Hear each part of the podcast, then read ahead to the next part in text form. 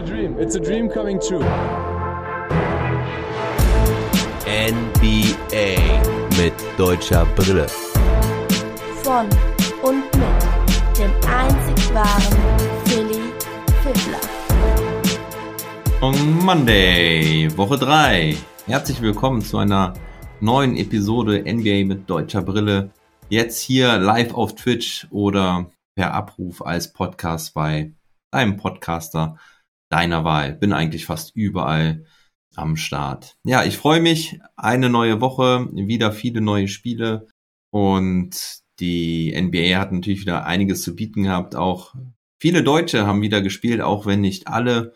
Der Long Monday kommt wie gewohnt mit den Wochenzusammenfassungen der deutschen Spieler mit ihren Teams. Wir fangen, glaube ich, an mit den Boston Celtics, dann die Mavericks und wir reden auch über die Wagner-Brüder und natürlich Isaiah Hartenstein, Nani Theiss mit den Rockets und zum Abschluss gibt es dann noch das Team of the Week, das German Player und den German Player of the Week und dann habe ich halt auch noch ein paar News und die Story of the Week mit ein paar Fakten zu ein paar Themen. Und ja, ich freue mich, wenn ihr äh, dabei seid, wenn ihr kommentiert, wenn ihr Fragen stellt.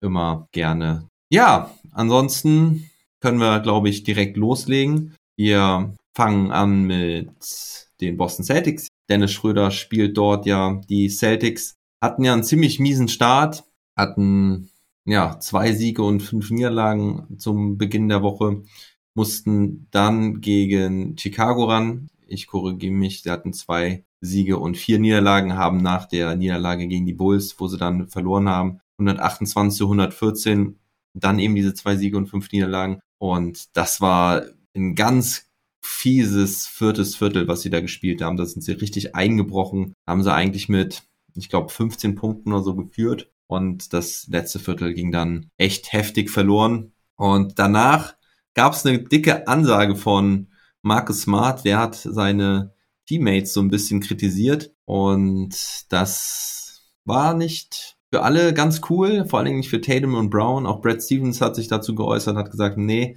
so macht man das eigentlich nicht. Vorab kann ich eigentlich sagen, dass ich erst am Donnerstagabend mit meinem Celtics-Experten, dem Major, im Trash Talk Table darüber gesprochen habe.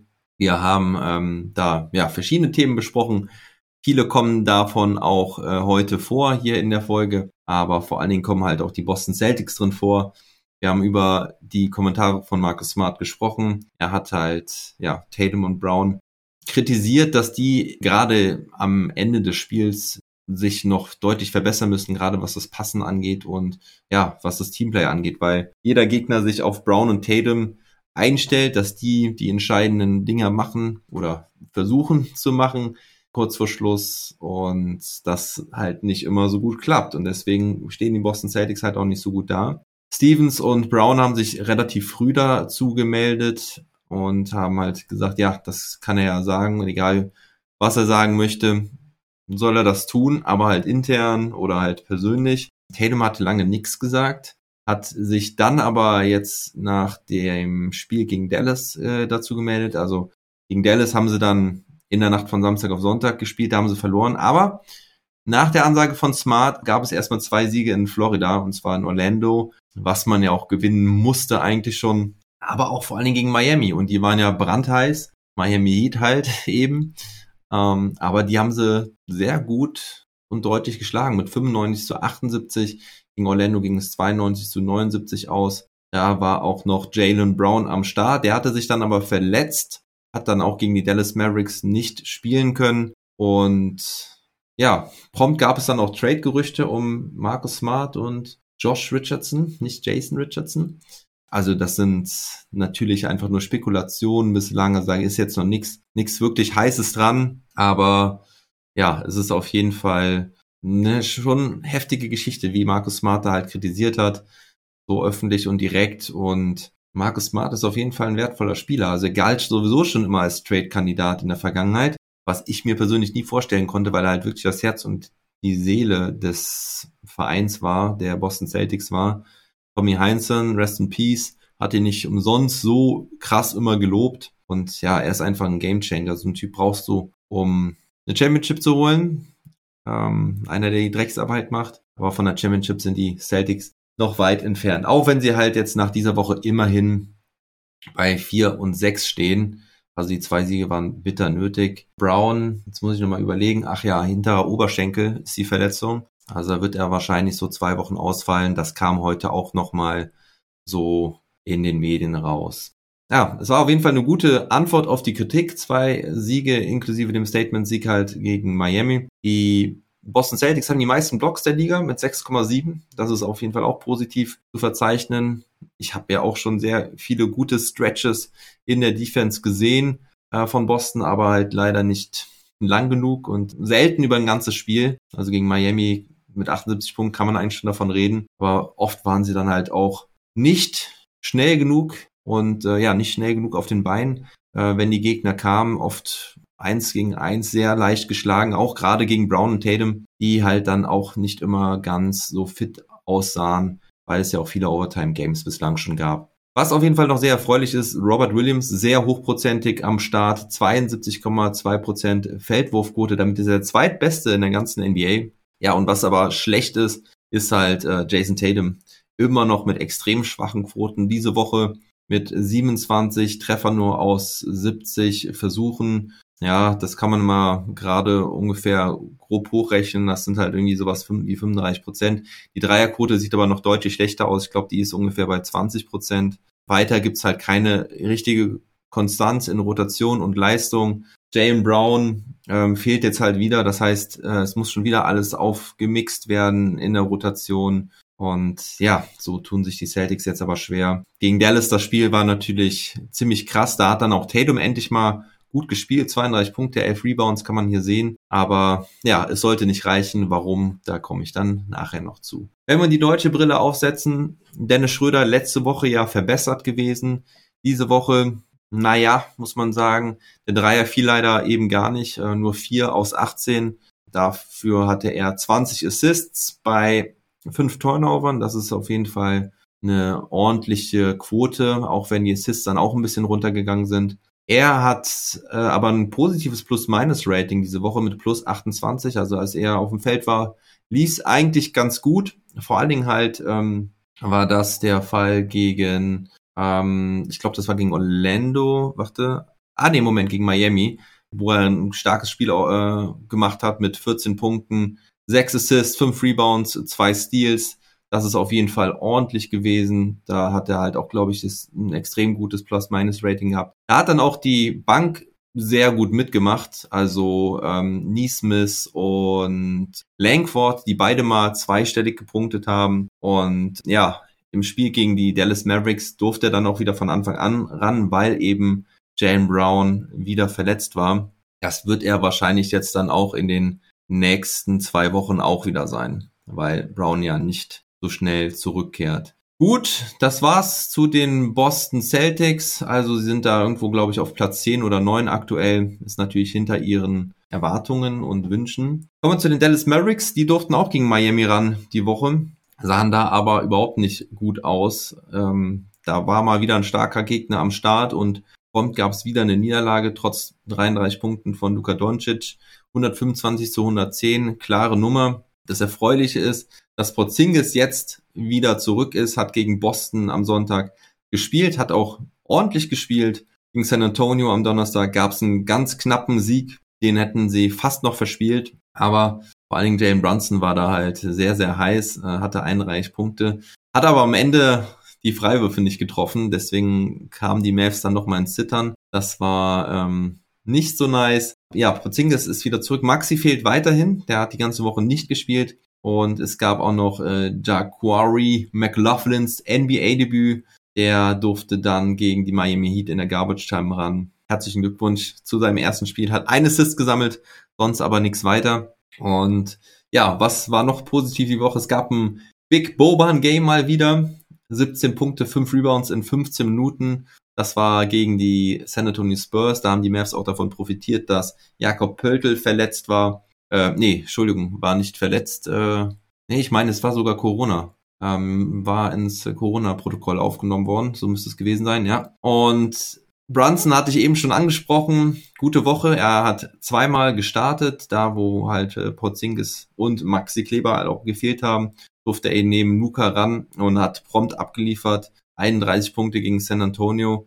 Ähm, gegen die Miami Heat war es auch nicht schlecht. Er hatte diese Woche 23 Punkte, 7,3 Rebounds im Schnitt. Dabei wieder eine überragende Feldwurfquote für den Guard mit 59,5 Prozent. Also Jalen Brunson macht wieder Spaß. Kleines äh, Manko war halt eben die äh, verworfenen Freiwürfe am Ende gegen die Spurs. Aber vorher hat er halt die Mavs auch in Führung gebracht und Porzingis übrigens auch. Ähm, ach, Entschuldigung, nee, das war gegen Boston. Porzingis mit einem wichtigen Putback-Dunk hat er die Mavericks in Front gebracht und das geilste und beste Highlight war aber natürlich der Luka Doncic Buzzer Beater gegen die Celtics. Das ist schon das zweite Mal, dass er die Celtics so versenkt. Das war ja auch letztes Jahr schon in der Regular Season so. Und das war einfach mal wieder Luka Magic. Also hat wieder mega Bock gemacht.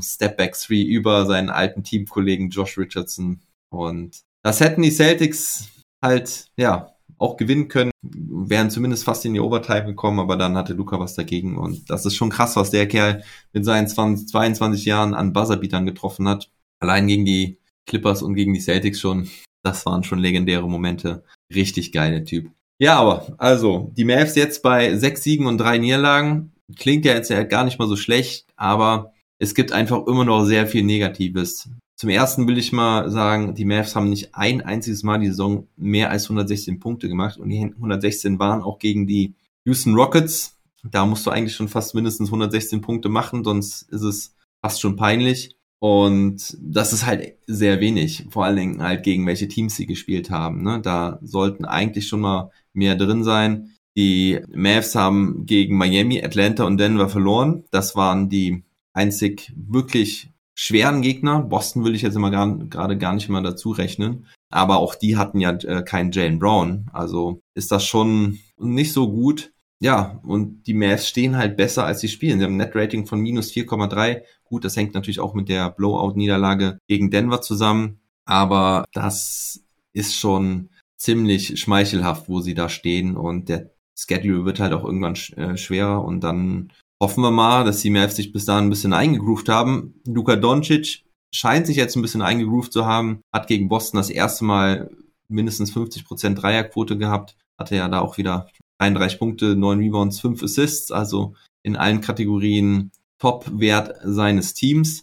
Was ein bisschen schade war, dass Nili Kina ein bisschen abgekühlt ist. Der hat diese Woche nur einen von neun Dreiern getroffen. Hat jetzt auch in der Defense nicht mehr so den dicken Impact gehabt, also war nicht mehr so dieser Game Changer oder dieses, dieser Wow-Effekt. Vielleicht findet er das nächste Woche auch wieder. Ja, und zu Maxi gibt's halt nicht viel zu sagen. Er ist halt komplett raus gewesen, hat eine Rückenzerrung und er fehlt mindestens noch bis Mitte dieser Woche. Ich gehe aber mal fast davon aus, dass er noch vielleicht ein, zwei Spiele mehr fehlt, also dass es vielleicht Ende der Woche wird oder so, weil am Rücken brauchst du halt schon so eine kleine Zeit. Das ist nicht so ein Muskel, den du vielleicht mal kaschieren kannst oder nicht unbedingt brauchst, aber Rücken brauchst du halt in jeder Bewegung und da muss man auch vorsichtig sein. Also schauen wir mal, wann Maxi wiederkommt. Gehen wir zum nächsten Team, eben schon drüber gesprochen, die Houston Rockets. Ja, da läuft's halt echt überhaupt gar nicht. Äh, vier Niederlagen diese Woche gegen die Los Angeles Lakers, gegen die Phoenix Suns, gegen die Denver Nuggets und gegen die Golden State Warriors.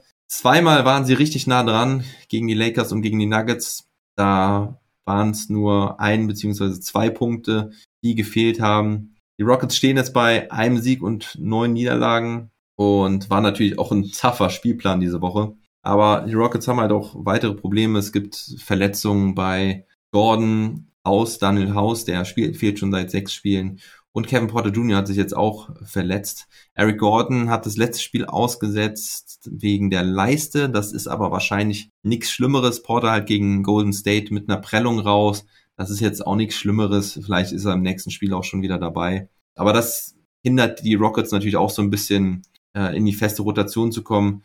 Kevin Porters Option wurde derweil gezogen diese Woche. Also der kommt jetzt dann nächstes Jahr in sein viertes Rookie-Jahr war eigentlich ein No-Brainer, aber die Formalie wurde erledigt und Porter bekommt dann nächste Saison 3,36 Millionen und kann dann langfristig verlängert werden in der nächsten Saison. Kristen Wood hat mit einem, ja, mit einem Kommentar ein bisschen Aufsehen erregt. Er hat gesagt, Er würde offensiv gerne mehr involviert sein. Das heißt halt nicht nur punkten, sondern halt auch, dass die Offense ein bisschen mehr über ihn läuft. Ja, weiß ich jetzt nicht, kann ich jetzt nicht komplett beurteilen, ob das so sein muss oder ob er das wirklich, ob das wirklich sinnvoll ist. Aber naja, er hat halt auf jeden Fall gesagt, dass er das möchte. Und naja, die Leistungen von ihm waren daraufhin nicht unbedingt gerade gut. Gerade gegen Golden State waren es dann halt auch nur vier Punkte. Ist relativ früh raus. Aber kommen wir erstmal zum Guten. Das war eine gute Leistung gegen Denver. Das Spiel habe ich auch in voller Gänze gesehen. Da haben sie den Nuggets wirklich gut gegengehalten, gegen die Nuggets so.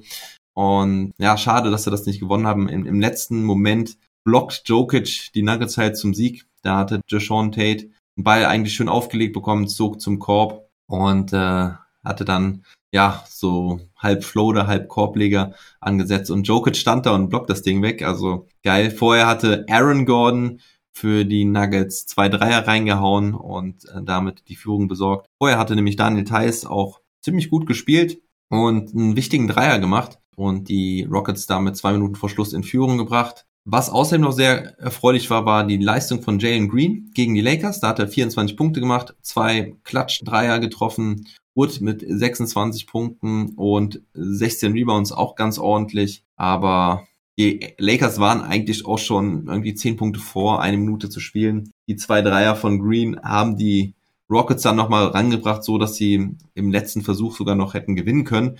Aber Kevin Porter Jr hat den Dreier leider nicht getroffen und ähm, so gab es dann halt die erste Niederlage in dieser Woche. Das ist jetzt schon die achte Niederlage in Folge, in Folge, Entschuldigung. Und woran liegt's? Die Rockets haben einfach scheiße viel Turnover. Wir haben die meisten Turnovers der Liga mit 19,8 und Potter Jr. kommt halt auch nicht in Fahrt. Das hat man sich anders vorgestellt vor der Saison oder in der letzten Saison auch schon. Er hatte diese Woche gerade mal 12 Punkte und 5,5 Assists im Schnitt bei 31,5 Prozent. Wurfquote. Also die Dreierquote ist sogar noch schlechter. Das ist wirklich nicht gut. Ja, und Daniel Theiss hat diese Woche nur zwei Spiele gemacht. Zwei Spiele musste er mit einem dicken C aussetzen.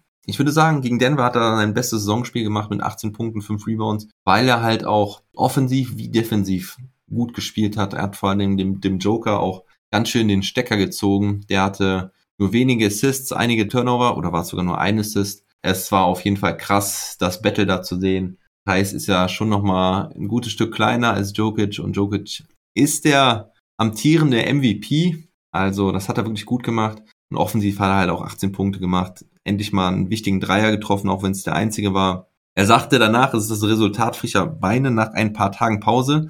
Da muss ich aber sagen, aber so viel hat er aber doch gar nicht gespielt im Schnitt jetzt auch. Ne? 23,1 Minuten hat er in den letzten Songs mehr gespielt bei Boston und Chicago. Und gerade im Gegensatz zur letzten Saison war da natürlich auch viel mehr Pause dabei äh, zwischen den Spielen, weil das ist ja nicht so ein harter Spielplan wie noch letztes Jahr in der Corona-Saison.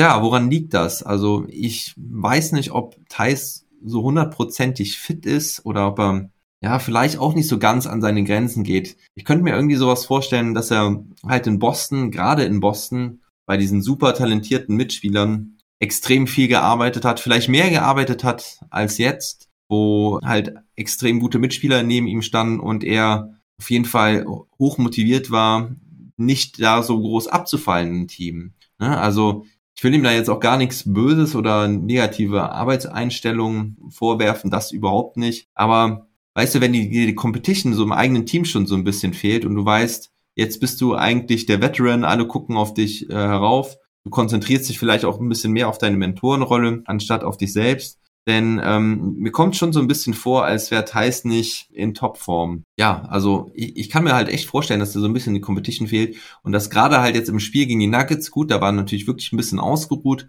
aber dass ihn da auch so ein bisschen es gejuckt hat, unter den Nägeln gegen Jokic zu spielen, gegen Jokic dagegen zu halten. Also dass da so ein bisschen die Competition ähm, gelockt wurde und es, deswegen hat er da abgeliefert. Ist so eine Gefühlstheorie von mir. Also das basiert natürlich auf null Fakten, aber irgendwie kommt es mir halt so ein bisschen vor, dass Heiß ja mehr von fordernden Mitspielern, von mehr Competition im eigenen Team profitieren könnte. Aber schauen wir mal, wie es jetzt in den nächsten Wochen läuft und natürlich mit einem relativ schwach spielenden Team fällt es natürlich auch erstmal selber schwerer zu punkten oder gut auszusehen, sagen wir es mal so. Kommen wir zu den Orlando Magic. Die Wagner Brothers in Orlando. Ja, da war einiges los die Woche für die Wagners. Ähm, es ging alles los mit dem Game in Minnesota. 115 zu 97 Sieg. Der zweite Saisonsieg. Da hat man sich sehr gefreut. Cole Anthony hatte 31 Punkte, Wendell Carter Jr. 14 Rebounds. Anthony hatte dann auch noch 8 Assists, der man sowieso richtig am Abgehen. Aber aus deutscher Sicht natürlich gesehen, war es einfach unfassbar geil, wie Franz Wagner da im vierten Viertel abgeliefert hat. Und natürlich, auch wenn es jetzt noch nicht in der Agenda drin steht, weil ich ähm, eigentlich noch bei den Games und bei den Team News bin, natürlich Franz Wagner mit seinem Highlight-Dank. Wie geil war das denn bitte? Mann, ging das viral durch Basketball Deutschland, oder? Mega geiles Teil. Poster-Dank gegen die halbe Minnesota Defense. Also eigentlich sogar mehr als die halbe Defense, denn standen irgendwie drei, vier Leute drumherum und waren Dagger im Prinzip im vierten Viertel. Franz also richtig am Start. Er ist einer der besten Rookies in dieser Saison, zumindest stand jetzt. Und auf der Rookie Ladder ist er jetzt sogar schon auf Platz 4 vorgerückt, letzte Woche noch auf Platz 5. Ähm, kommen wir gleich noch was zu Franz. Äh, eine News, die ich euch noch nachmelden muss, die ich eigentlich letzte Woche vergessen habe. Denn die Orlando Magic haben äh, Mitchell Mulder noch verpflichtet, der letztes Jahr noch bei den Golden State Warriors gespielt hat. Ein Shooter, die äh, Magic ja so ein bisschen ja am Straucheln, was die was die Dreierquote anging, zu Beginn zumindest ähm, der Saison. Ich komme da gleich noch zu. Aber das Gute halt generell, Cole Anthony, Mann, ist der Typ geil drauf.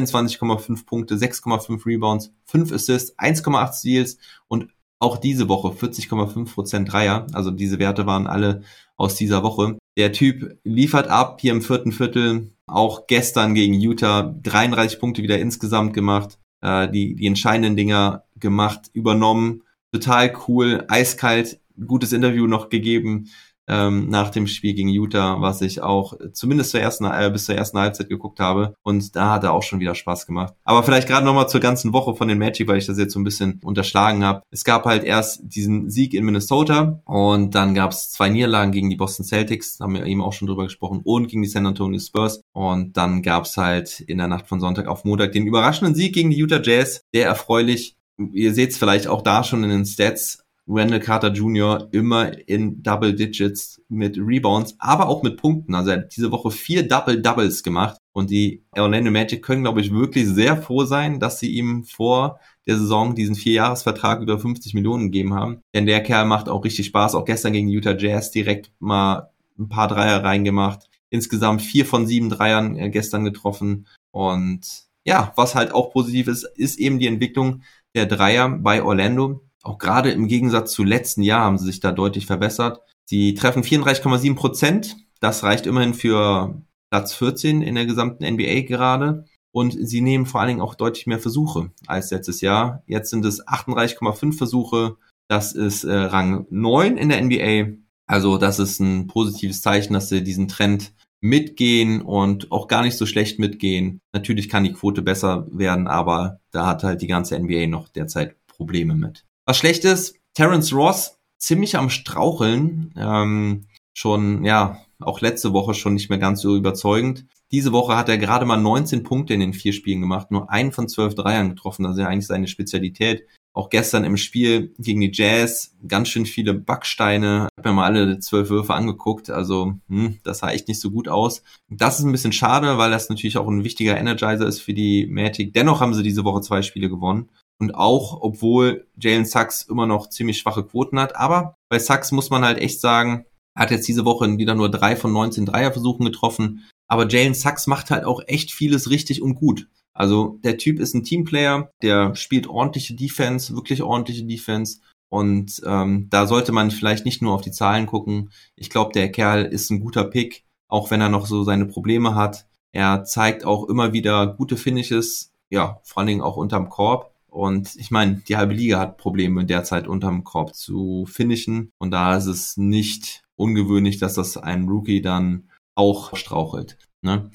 Ja, setzen wir gerade die deutsche Brille auf. Über Franz haben wir schon viel gesprochen, aber wir müssen noch kurz eins sagen zum Career High gegen Minnesota. Das Geile ist nämlich, wo hatte Mo Wagner sein Career High? In Minnesota. Damals 30 Punkte, 15 Rebounds. Das war so ein Breakout-Game von Mo. Und lustigerweise scheint die Luft in Minnesota den Wagners gut zu passen, denn ja, Franz setzt da jetzt sein Career High äh, drauf mit 28 Punkten. Danach war die Woche eher durchwachsen bei ihm, muss man leider sagen. Also war jetzt so das erste Mal, dass er so ein paar Spiele nicht gut von außen getroffen hat, hat ja gerade beim Dreier sehr gut überzeugt in den ersten Wochen. Diese Woche war es halt ähm, leider nicht so gut. Er hatte, ja, glaube ich, nur einen Dreier noch getroffen. Gerade noch mal kurz zum Spiel äh, in Minnesota. Da hatte er 28 Punkte, hatte ich gesagt, aber er hatte auch 10 Punkte im vierten Viertel. 10 von 18 Field Goals, 5 von 9 Dreiern, 4 Rebounds, 2 Assists, 2 Steals und ein Block. Also auch gutes All-Around-Game im vierten Viertel abgeliefert. Also das ist schon wirklich geil. Tja, und ich äh, komme, glaube ich, auch nachher nochmal zu Franz Wagner. Mo kämpft dagegen nach der Rückkehr oder fehlt noch was äh, von Okiki ähm, um Minuten. Also Mo kämpft äh, nach der Rückkehr von Okiki um seine Minuten. Hat jetzt in den letzten Spielen echt nur wenig gespielt, hatte sogar auch sein erstes Did Not Play gegen San Antonio dabei. Da durfte er gar nicht spielen. Das ist sehr ärgerlich und ich habe auch gegen Utah schon gedacht, dass er da auch gar nicht zum Einsatz kam. Waren dann auch nur drei Minuten vor der Halbzeit, gerade auch wirklich die Zeit, wo es nicht so lief bei den Magic. Da waren sie eigentlich schon, glaube ich, mit 15 Punkten mal vorne oder zumindest ähm, zweistellig vorne. Und da haben die Utah Jazz es noch vor der Halbzeit gedreht. Gut, in der zweiten Halbzeit haben die Magic das Ding ja dann noch ähm, gerissen und gewonnen. Aber da sah es eigentlich dann schon so aus, als würden die Jazz dann doch noch das Ding gewinnen, weil sie hatten eigentlich einen ziemlich schlechten Start. Also von Anfang an waren die Magic gut dabei. Auch Franz Wagner hat in den ersten äh, Aktionen wieder richtig gut ausgesehen, direkt mal ein paar Punkte gemacht. Auch gegen Rudy Gobert hat er keine Angst gehabt, zum Korb gezogen, gefinisht. Danach ähm, dann eher schwach halt von Franz. Ähm, und Mo hat, ähm, hat er getroffen. Ich glaube ja, ein Dreier hat er getroffen. Aber es ist, ist halt jetzt schwierig. Und ich habe es vor der Saison schon prognostiziert. Wenn halt alle wieder fit sind und Jonathan Isaac ist ja auch noch überhaupt nicht fit, aber wenn Okiki schon zurückkommt, wird es schon sehr schwierig um die Minuten von Mo.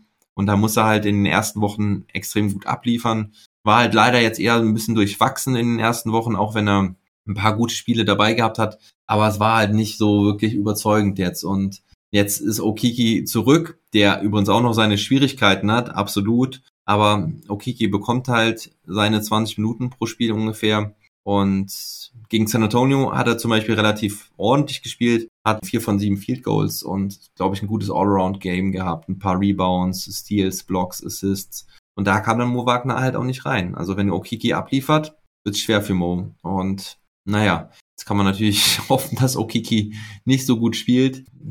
Gestern gegen Jazz zum Beispiel war es halt auch nicht so gut. Aber naja, Mo muss halt seine Chancen auch einfach besser nutzen, wenn er dann mal darf. Gehen wir weiter zu den Toronto Raptors mit Isaac Bonga. Die Raptors zwischenzeitlich mit fünf Siegen in Folge haben die ersten beiden Spiele die Woche in New York, im Madison Square Garden und in Washington gewonnen. Zwei, ja, überraschende Siege muss man schon sagen.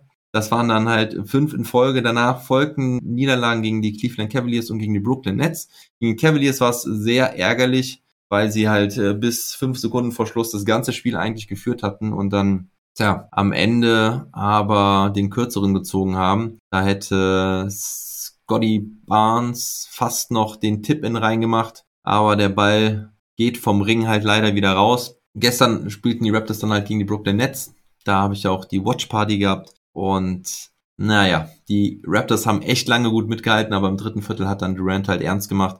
Im vierten Viertel war dann Harden auch on fire und dann reichte es leider nicht. Ich komme gleich aber nochmal zu dem Spiel, weil ich gleich über Pascal Siakam sprechen werde. Aber vorher noch eine News, dass Sam Decker entlassen wurde. Das kam jetzt, naja, vielleicht nicht ganz so überraschend, aber doch schon ein bisschen, weil, naja, sie haben Sam Decker halt äh, vor der Saison verpflichtet. Dann ähm, hat er, glaube ich, einen ungarantierten Vertrag bekommen. Ähm, hat jetzt aber auch einfach sehr, sehr wenig gespielt. Das hat mich schon ein bisschen gewundert, weil ich glaube, wenn du halt so jemanden holst in dem Alter, der schon ein bisschen länger dabei ist, wo man eigentlich auch weiß, was man bekommt und was man nicht bekommt. Tja, jetzt wurde er entlassen. Für mich wirkt das halt alles so ein bisschen, als könnte da jetzt vielleicht doch der Dragic-Stil kommen. Dragic ist immer noch ohne Minuten, also spielt wieder nicht. Ähm, ich habe da ja schon mehrmals drüber gesprochen. Die ersten drei Spiele haben sie es mit ihm versucht. Jetzt ist Dragic raus aus der Rotation komplett, ähm, sitzt auf der Bank. Und ja, vielleicht könnte das halt auch so ein äh, Zeichen dafür sein, dass da jetzt ein Deal bevorsteht, dass sie vielleicht zwei Spieler aufnehmen können und Dragic halt vielleicht wegschicken können, ja, zum Beispiel Paul und Burke, gestern schon besprochen. Guten Abend, Tobi. Ja, schön, dass du hier bist. Pascal Sierkam ist wieder zurück. Der hat gestern ähm, Precious Ashuva in der Starting Five als Center ersetzt. Und dabei auch die Frage, wie sieht denn die neue Raptors Starting Five aus? Da habe ich auch äh, vorletzte Woche ja schon viel mit Jonas vom Vibesmack drüber gesprochen. Er hat gedacht, dass eher Scotty Barnes oder OG Anunobi äh, aus der Rotation geht oder halt Gary Trent. Ich habe darauf schon spekuliert, dass Siakam der neue Small Ball Center sein wird in der Starting Five. Aber man weiß ja auch nicht, wie sich das jetzt entwickelt. Ne? Also es kann natürlich sein, dass sich da auch noch was ändert. Und mal schauen, wie die Raptors sich aufstellen wollen. Siakam kann man sich auf jeden Fall darüber freuen. Hat ein ordentliches Comeback gehabt, 15 Punkte, 4 Rebounds, 2 Blocks. Sah offensiv und defensiv gut aus. Ich hatte mir ja so ein bisschen Sorgen um seine Schulter gemacht mit dem Wurf. Der sah aber wirklich sehr passabel aus. Defensiv schien er auch am Start zu sein. Natürlich lief jetzt nicht so viel über ihn, aber das war wirklich vielversprechend. Und Fred Van Fleet hat schon gegen alle Twitter-Hater geschossen, hat gesagt, für all die Idioten, die in den letzten zwei Jahre auf Pascal Siakam rumgehackt haben, das ist die Antwort. Der Mann ist wieder zurück. Ja, Cam Birch hat übrigens auch noch gefehlt, deswegen muss man mal gucken, wie das ausgeht. Die Raptors sind jetzt mittlerweile Platz eins in Steals, 11,1 Steal pro Spiel. Das ist wirklich sehr ordentlich und zeigt einfach diese giftige Defense, die sie an den Tag legen. Sie haben eine positive Bilanz jetzt immer noch mit sechs Siegen und fünf Niederlagen. Wer hätte darauf gewettet vor der Saison? Und dabei war sogar noch Barnes zwei Spiele jetzt verletzt. Die ersten, die sie in New York und Washington gewonnen haben. Was ein bisschen traurig ist und für mich auch persönlich ein bisschen traurig äh, ist, dass Chris Boucher nur noch Edelreservist ist. Und der hat auch gestern kaum gespielt. Unter zehn Minuten. Ist er vielleicht dann auch ein Trade-Kandidat, weil ich finde, der Kader der Raptors ist schon ziemlich unausgeglichen jetzt. Sie haben halt diese Big Man mit Birch, äh, Achuva, Boucher und wen haben sie dann noch? Ja, Pascal Siakam, wenn man ihn dann als Fünfer dann auch aufstellt. Tja, und was wollen sie mit den ganzen Big Men, ne? Wenn sie dann eh relativ ähm, klein spielen. Ich könnte mir halt vorstellen, dass da echt noch was passiert in nächster Zeit. Vielleicht dann im Dezember, wenn die neuen Spieler getradet werden können, weil das sieht mir aus, dass da zu viele Spieler im Frontcourt sind und auf den kleinen Guard-Positionen. Also es fehlt halt eigentlich so ein richtiger Point Guard noch, der auch irgendwie da die zweite Garde vielleicht anführen kann. Delano, Benton, schön und gut, aber naja, das ist halt leider auch kein echter Point Guard, muss man natürlich auch irgendwie sagen. Isaac Bonga leider kein Einsatz, aber das Erfreuliche ist durch die Entlassung von Decker ähm, und dass er jetzt weiterhin den Vertrag hat, ist sein Vertrag jetzt voll garantiert. Ich habe gedacht, das wäre vorher schon gewesen, aber anscheinend ist er jetzt erst voll garantiert. Und natürlich, sag ich mal, auch ein Konkurrent weniger. Schauen wir mal, wann er das nächste Mal spielt. Er muss wahrscheinlich darauf ähm, spekulieren und hoffen, ne, auch jetzt wieder hoffen, dass sich einer verletzt. Das wollen wir natürlich nicht, aber ja, vielleicht ähm, ergibt sich ja irgendwo auch mal eine Möglichkeit im Back-to-Back -Back oder so. Nächstes Team sind die Los Angeles Clippers. Die haben eine sehr gute Woche hinter sich gebracht. Vier Siege in Folge. Es waren nicht die schwersten Gegner. Oklahoma, zweimal Minnesota und Charlotte haben aus ihrer negativen Bilanz 2-4 ein 5-4 gemacht gegen OKC, und einmal Minnesota und Charlotte sind sie dreimal zweistellig zurückgelegen und haben sich dreimal zurückgekämpft. Also das sehr krass und äh, sehr gut für die Clippers. Äh, natürlich auch sehr gut für die Teamchemie. Serge Ibaka ist seit gestern wieder zurück, hat aber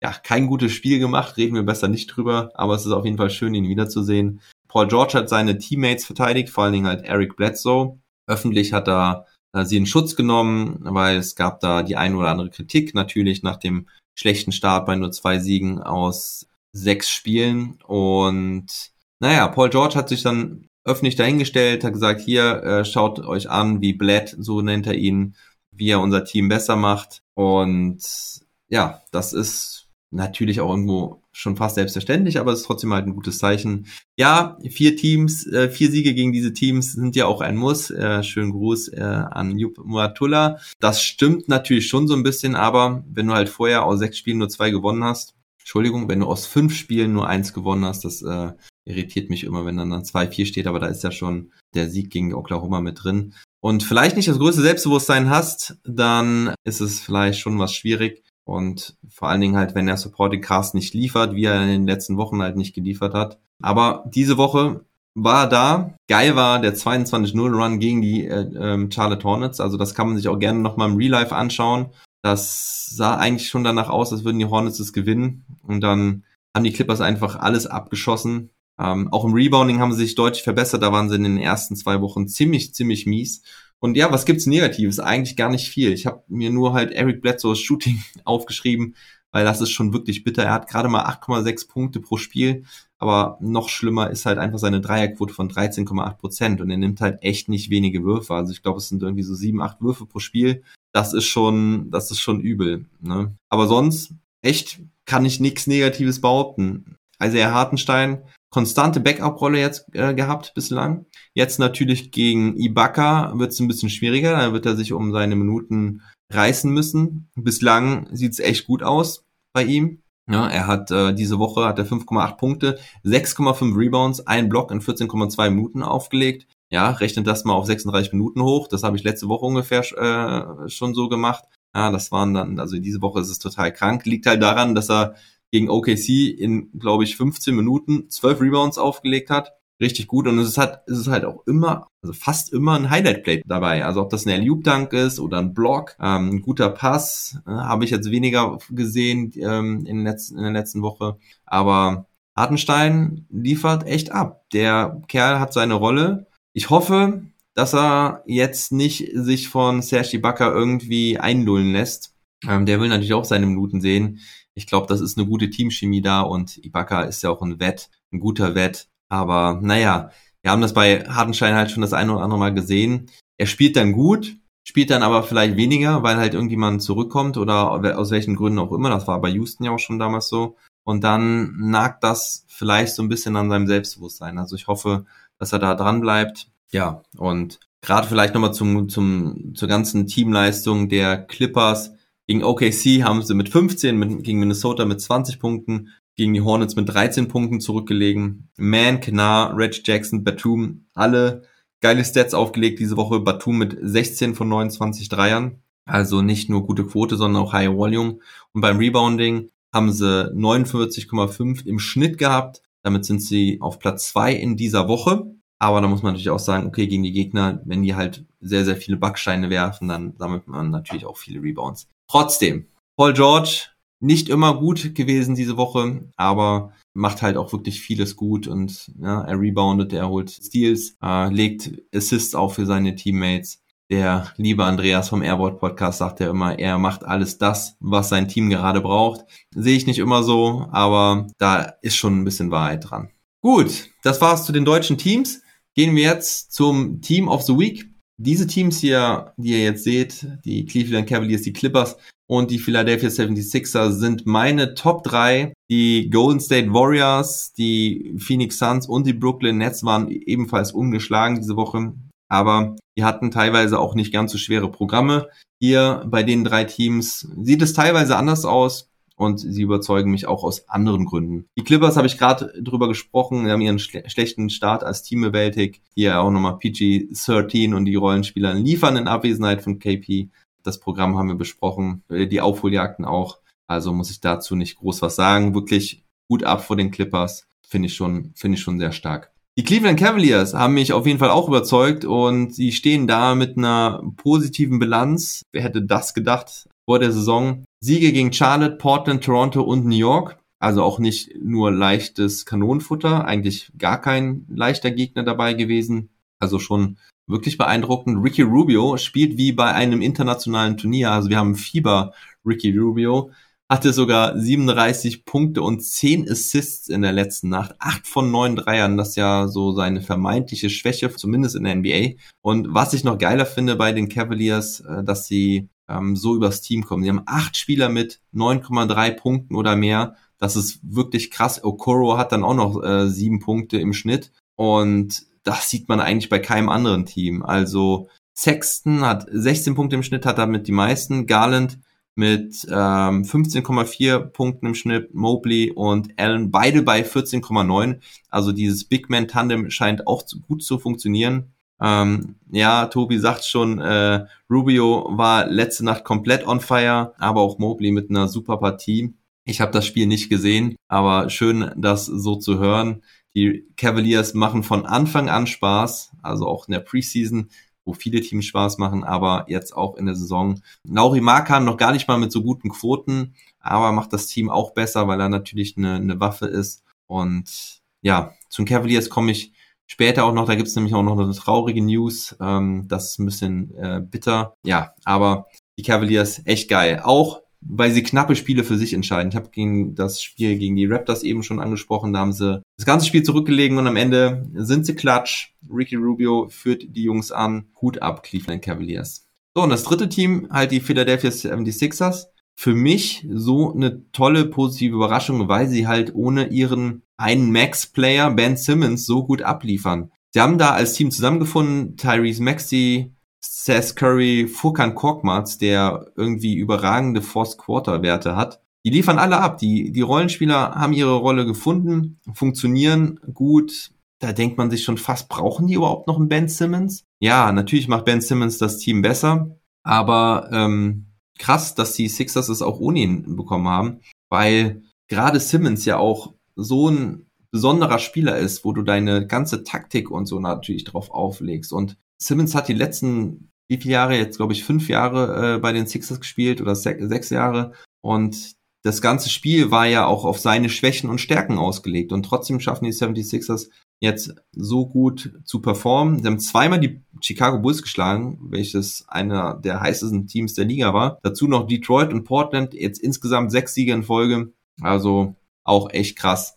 Für wen habe ich mich entschieden? Wer ist euer Team der Woche? Ja, mein Team der Woche sind die Cleveland Cavaliers, weil sie mir halt auch irgendwie am meisten Spaß machen und also diese acht Spieler mit 9,3 plus Punkte, also sechs Spieler in Double Digits, dann ist halt Kevin Love mit 9,9 und weiß gar nicht mehr, wer jetzt hier, ah, Markan, glaube ich, sogar mit 9,3. Kurze Anmerkung aus dem Schnitt, nein, es ist JD Ostmann mit 9,3 drei Punkten. Lauri Markan hat 12,9 Punkte im Schnitt. Das äh, finde ich einfach mega geil, wie die da so als Team zusammenspielen. Das macht echt Spaß. German Player of the Week war nicht so einfach, weil diese Woche nicht so viele so gut abgeliefert hatten. Aber für mich ist es halt dennoch Franz Wagner. Wer käme noch in Frage? Daniel Theiss nicht, auch wenn er ein gutes Spiel gegen Denver gemacht hat, aber war zwei Spiele draußen und äh, in dem anderen Spiel hat er jetzt auch nicht so überzeugt. Dennis Schröder Vielleicht noch, weil er halt ähm, ja wieder immer seine Zahlen auflegt, die er sonst so hat und hat ja auch das ein oder andere gute Spiel dabei gehabt. Oder Isaiah Hartenstein, also das sind eigentlich so die drei, die für mich in Frage kommen wären. Isaac Bonga hat ja gar nicht gespielt, Maxi Kleber hat nicht gespielt, Mo Wagner hat nur ganz vereinzelt gespielt, aber auch durchwachsen. Und Franz Wagner ist einfach geil. Er ist einer der besten Rookies überhaupt. Das muss man sich bei diesem Draftjahrgang echt mal geben. Wer hätte das vor der Saison gedacht? Also die meisten haben ja schon gesagt, äh, okay, Platz 8, äh, wo er gedraftet wurde, ähm, also Position 8 ist viel zu hoch. Und er hatte jetzt eine relativ schwache Woche, muss man sagen, insgesamt. Und dennoch hat er 13,8 Punkte, 3,5 Rebounds und 2,5 Assists im Schnitt gehabt und nur ein Turnover. Dafür, dass er so viele Minuten spielt, so oft den Ball in der Hand hat, versucht und, und auch wirklich kreiert für seine Mitspieler und den, den Ball laufen lässt, also das ist wirklich stark. Und das von einem Rookie, nur ein Turnover in vier Spielen, wow, das ist mega gut. Und natürlich diese Monster Performance und der Dank gegen Minnesota, damit ist er natürlich automatisch eigentlich schon der German Player of the Week. Franz, du machst das Ding richtig gut bislang und weiter so. Das macht Spaß. Mein German Player of the Week. Und das German Player of the Week habe ich jetzt schon mehrmals angesprochen. Ich zeige es euch jetzt einmal hier. Schauen wir mal einmal rein. Und achtet mal auf Mo Wagners Reaktion. Da oben, wie er, der jetzt da oben rumspringt und sich freut. Mega geil, weil den Dank habt ihr ja bestimmt auch schon öfters gesehen. Ähm, was ein Teil. Jared Vanderbilt war da der Defender, der da am meisten drin stand. Ich hoffe, das ist vom Ton gerade okay. Da sieht man jetzt oben auch noch so ein bisschen die Reaktion von Mo. Und auch die ganzen Teammates rasten total aus. Und Manometer, ey. Setzt er sich da durch.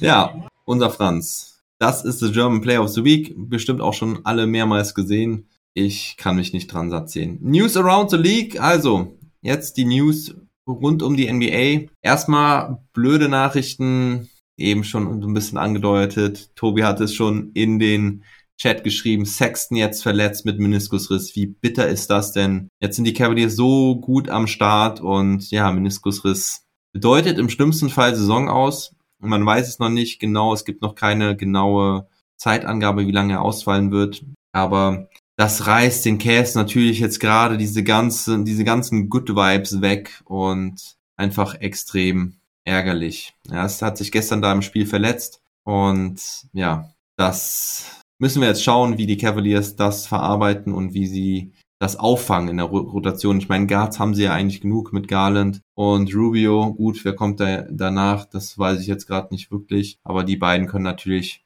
die Guard-Position, also die, die Point Guard-Position auf jeden Fall auffangen. Und dann ist da Chedi Osman, der vielleicht dann mehr Minuten auf der 2 bekommt. Isaac Okoro, weiß ich gar nicht, ob der auch verletzt ist. Müssen wir mal schauen. Nächste Nachricht, nicht ganz so schlimm, aber trotzdem nicht so erfreulich. Joel Embiid, ne? auch gerade eines meiner Team of the Week Vorschläge. Sechs Siege in Folge, jetzt Embiid mit einem positiven Corona-Test. Da muss man jetzt schauen, ob der bestätigt wird. Könnte natürlich auch ein falsch positiver sein. Hatten wir auch schon letztes Jahr in der Saison. Ja, Embiid leider erstmal dann raus. Zweifel sogar zwei Wochen. Je nachdem auch, wie die Erkrankung dann verläuft, ob er überhaupt Symptome hat oder nicht. Ich glaube, er ist geimpft. Man hat nichts anderes gelesen. Aber naja, das wird natürlich den Sixers jetzt auch so ein bisschen den Drive nehmen. Aber sie haben auch letztes Jahr gezeigt, nee, sie haben nicht letztes Jahr gezeigt, fällt mir gerade auf, dass wenn Embiid nämlich gefehlt hat, dann lief es nämlich bei den Sixers gar nicht. Und ohne Simmons, ohne Embiid wird es natürlich dann auch irgendwann schwer.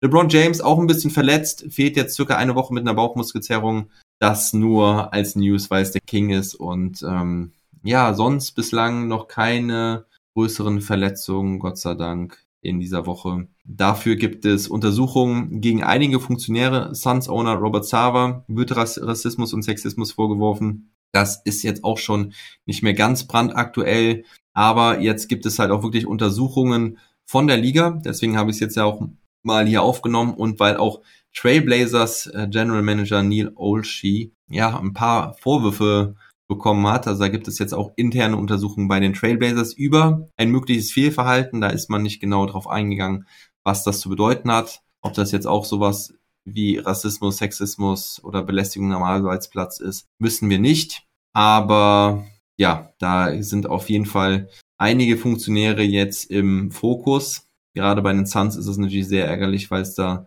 wegen ähm, die Andrew Ayton schon Vorwürfe gab gegen Sava, jetzt diese Geschichte. Man muss jetzt erstmal abwarten, was dabei rauskommt, aber meistens ist an so einer Nummer ja was dran, wenn sowas schon rauskommt. Ja, und heute besuchen die Milwaukee Bucks das Weiße Haus, sind vielleicht gerade da, dort zu Besuch.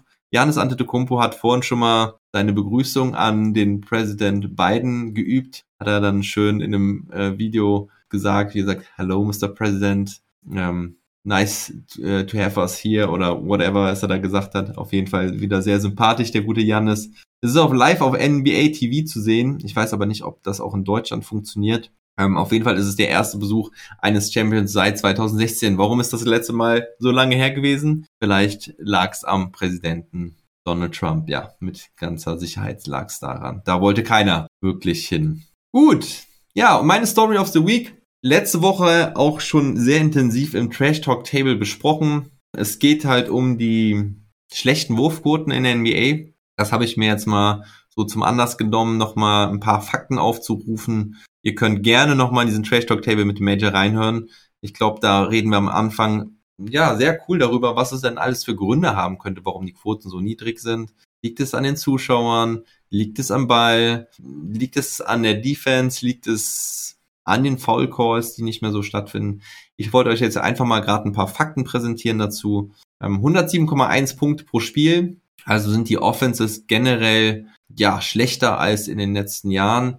Also 107,1 Punkte macht eine Mannschaft im Schnitt. Letztes Jahr war der Wert, ich habe jetzt nicht genauen Wert da, aber es sind, äh, waren so 112,8, also so 5,5 Punkte ungefähr weniger als im letzten Jahr. Und es ist der niedrigste Wert seit 17, 18, wobei der halt in den letzten vier Jahren halt auch extrem angestiegen ist durch diese Entwicklung mit den vielen Dreiern.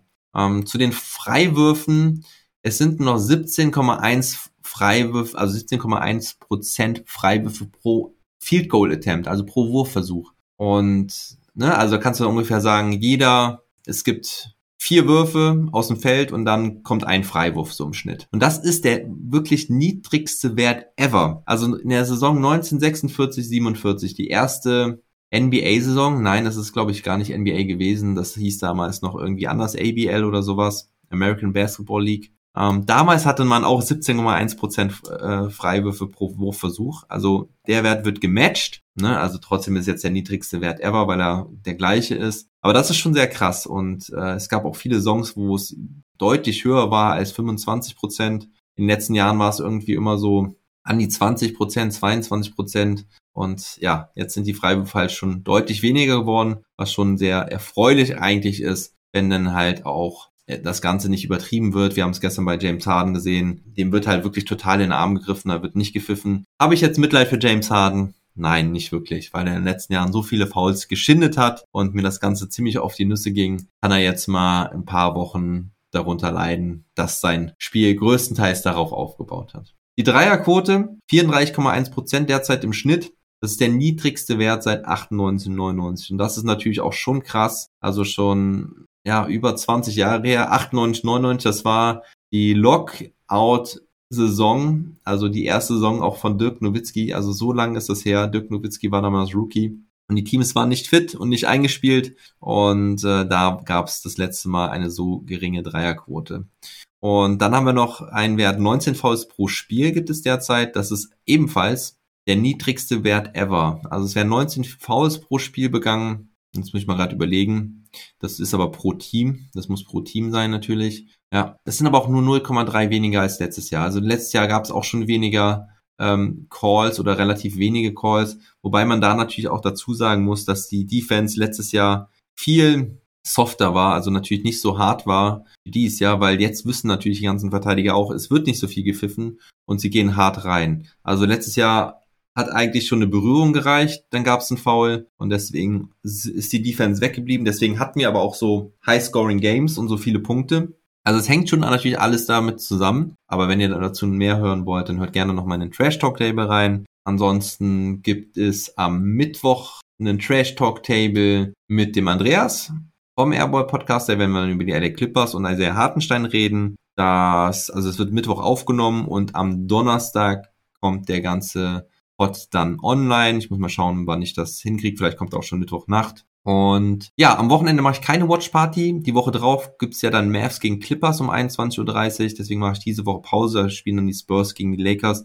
Hab ich nicht unbedingt Bock drauf. Ja, und ansonsten freue ich mich über jegliche Art von Support. Ich begrüße noch den Shemu als neuen Supporter meines Podcasts. Der hat ein Superstar-Paket abgeschlossen und damit bekommt er auch seine eigene Nummer und sein eigenes Shirt mit der Nummer 33. Die ist dann vergeben, wird hier an die Decke gehangen. Und dein Shirt ist gerade in der Mache. Mein Grafiker hat sich schon bei mir gemeldet, dass äh, er die Shirts fertigstellt. Dann müssen die halt noch einen Druck geben, also frisch produziert. Wie ihr mich unterstützen könnt, vor allen Dingen halt über Steady HQ. Also ihr gebt einfach Steady, S-T-E-A-D-Y und NBA mit deutscher Brille bei Google ein und dann kommt ihr automatisch auf die Seite.